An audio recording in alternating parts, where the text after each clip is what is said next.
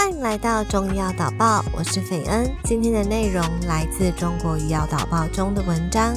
人生如饮料，少年多喜欢汽水，它五颜六色，它缤纷美丽，一如他眼中的世界。人生百味，他独独只尝到甜味，那是一种单纯而又快乐的滋味。进入成熟期，他工作，他恋爱，这时他的口味转向了咖啡。咖啡苦中带甜，香里含涩，隐隐有一种刺激感，符合了他复杂多变的心态。事业和感情都可能给他一些小挫折，他在笑里流泪，又在泪里微笑。中年以后，爱上了茶，茶那般若有若无的幽香是深藏不露的，它恬淡而隽永。诚实而深刻，它绝不肤浅的刺激你的味觉。然而，喝了缠在舌上的清香，却叫你回味无穷。人生已定的中年人，充分领略夕阳的绚烂难以久留的道理。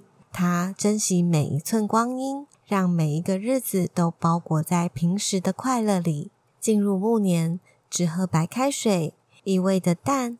但如果细细品尝，也能尝出一股隽永的甜味。